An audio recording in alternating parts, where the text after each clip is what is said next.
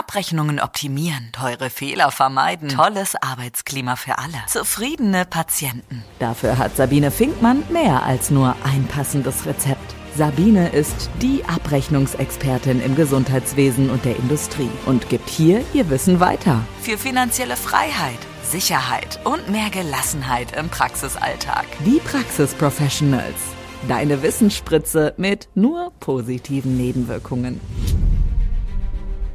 Hallo, du wundervoller Mensch. Ich begrüße dich ganz herzlich zu meiner neuen Podcast-Folge bei den Praxis Professionals, meinem Podcast im Gesundheitswesen für alle Menschen, die sich um Praxismanagement, um Abrechnung und um all die Menschen kümmern, die uns im Gesundheitswesen jeden Tag begegnen.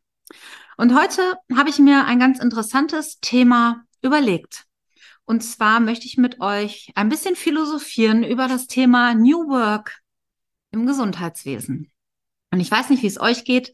Ich habe am Anfang, ich habe ja schon mal mit der äh, wundervollen Miriam einen Podcast gemacht zum Thema New Work. Ich weiß nicht, wie es euch geht, aber ich habe mir immer wieder die Frage gestellt, hm, interessanter Begriff, aber was verbirgt sich eigentlich dahinter? Und äh, da möchte ich heute einfach mal so ein paar Dinge zu sagen und ich bin ganz gespannt, ähm, was ihr dann in der Folge vielleicht auch in, äh, unter den Podcast kommentiert oder vielleicht auch selber für Wünsche und Ideen dazu habt. Also Fakt ist schon mal, dass wir im Gesundheitswesen, aber auch in vielen anderen Bereichen, glaube ich, fachkräftemäßig in einer wirklichen Krise stecken. Überall wird danach gerufen, dass wir was verändern müssen. Und äh, viele sagen, das Einzige, was uns hilft, ist New Work. New Work in der Medizin, New Work in der Bürotätigkeit etc. Und ähm, ja, was kann New Work sein? Also ich glaube, insgesamt geht es vor allem darum, durch eine andere Art der Arbeit mit Menschen ähm, für eine Steigerung von Effizienz und Produktivität zu sorgen, flache Hierarchien zu haben, kurze Entscheidungswege, aber vor allem äh, uns auch darum zu kümmern, ja, dass wir neue Einsatzbereiche haben, dass Homeoffice möglich ist, dass flexible Arbeitszeiten möglich ist, dass wir uns an den Menschen ein bisschen anpassen und an das, was der Mensch tatsächlich will. Denn ich glaube nicht, dass wir das Problem haben, ob wir effizient sind, ob wir gut sind, ob wir unsere Abläufe gut im Griff haben. Sicherlich gibt es hier auch das eine oder andere zu tun. Ich glaube aber, und das ist jetzt mal eine These, die ich aufstelle, unser Problem ist vor allem ein Mangel an Menschlichkeit. Ich glaube, dass das Gesundheitswesen vor allem bei den Mitarbeitern, die äh, schon gekündigt haben oder eigentlich schon innerlich gekündigt haben. Vor allem eines fehlt, dass der Mensch wieder im Mittelpunkt steht und äh, auch gewertschätzt wird mit dem, was er ist und was er kann. Und das ist ja auch bei unseren Patienten nicht anders, ja. Es gibt so viele Regelungen, die wir einhalten müssen. Es gibt so viele Vorgaben und einer, der fällt ganz sicher hinten runter. Und das ist der Patient.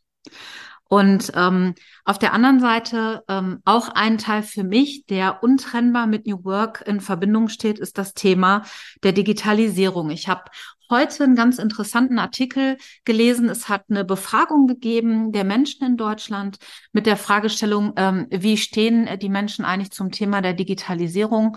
Und ich habe auch schon Artikel dazu geschrieben. Einige, die mir schon länger folgen, werden den auch kennen. Ähm, ja, und tatsächlich ist es so, dass über 90 Prozent der Menschen der Digitalisierung gegenüber positiv gestimmt sind, aber halt auch sagen, ähm, dass es irgendwie nicht funktioniert, obwohl alle aufgeschlossen sind. Ich glaube, dass es vor allem ein technisches Problem ist an dieser Stelle.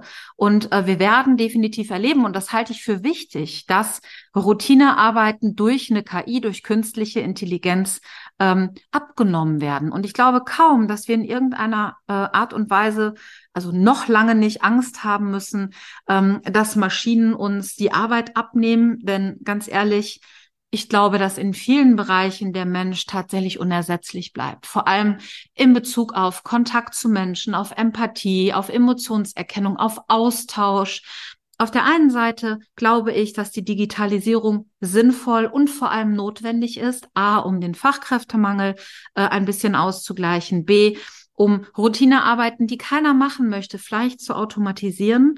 Mm, und gleichzeitig kann ich sagen, wir können mutig sein. Ich glaube, wir können wirklich mutig sein und diesen Weg beschreiten und äh, die Herausforderung anzunehmen. Also wenn ich schaue, wo Deutschland im europäischen, aber zum Teil auch überregionalen Bereich steht, dann kann ich äh, wirklich nur mit dem Kopf schütteln. Also tatsächlich ist es so, dass wir an vorletzter Stelle stehen. Ich habe jetzt keine ganz aktuelle, das hat Ipsos ähm, mal äh, herausgefunden, wo steht Deutschland eigentlich mit der Digitalisierung.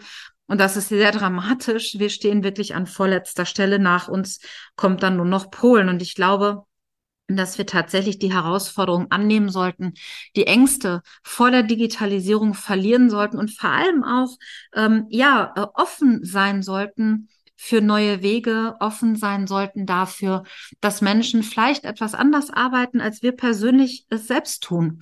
Ähm, dass es vielleicht nicht eine 60-Stunden-Woche sein muss, sondern dass es auch andere Möglichkeiten gibt, einen guten Job zu machen, das Vertrauen zu haben, dass die Mitarbeiter im Homeoffice beispielsweise auch wirklich arbeiten und offen zu sein, auch für Teilzeitbeschäftigung. Klar, ähm, ist es sinnvoll, an der einen oder anderen Stelle ähm, auch Vollzeitkräfte zu beschäftigen. Nur wir müssen halt an dieser Stelle, glaube ich, lernen, offen zu sein und von unseren eigenen Wünschen an der einen oder anderen Stelle ein bisschen Abstand zu nehmen und den Menschen eine Chance zu geben, die vielleicht keine Vollzeitstelle machen können und sagen, hey, mir sind mir sind andere Dinge wichtig. Und ich mag es mal ähm, mit so einem kleinen, mit so einer kleinen Metapher sagen. Also wenn wir als Führungskräfte, als Ärzte, als Praxismanager unsere eigene Tätigkeit mal mit der Tätigkeit eines Gärtners vergleichen oder vergleichen würden, dann machen wir doch im Grunde nichts anderes dafür. So wie der Gärtner äh, dafür sorgt, dass die Pflanzen in einem schönen Umfeld aufwachsen und wirklich wachsen können, indem wir sie düngen,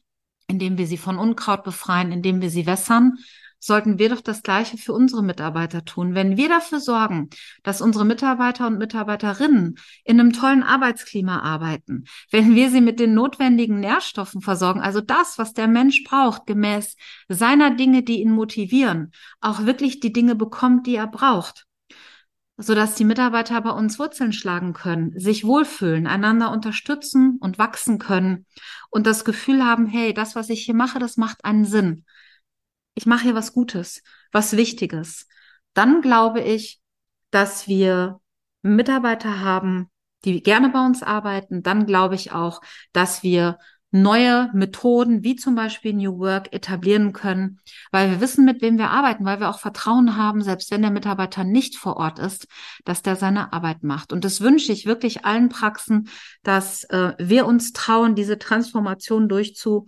ja, durchzuziehen an der Stelle und die neuen Wege zu beschreiten und vor allem die Angst vor diesen neuen Dingen zu verlieren, denn ich glaube, darin liegt auch eine ganz, ganz große Chance.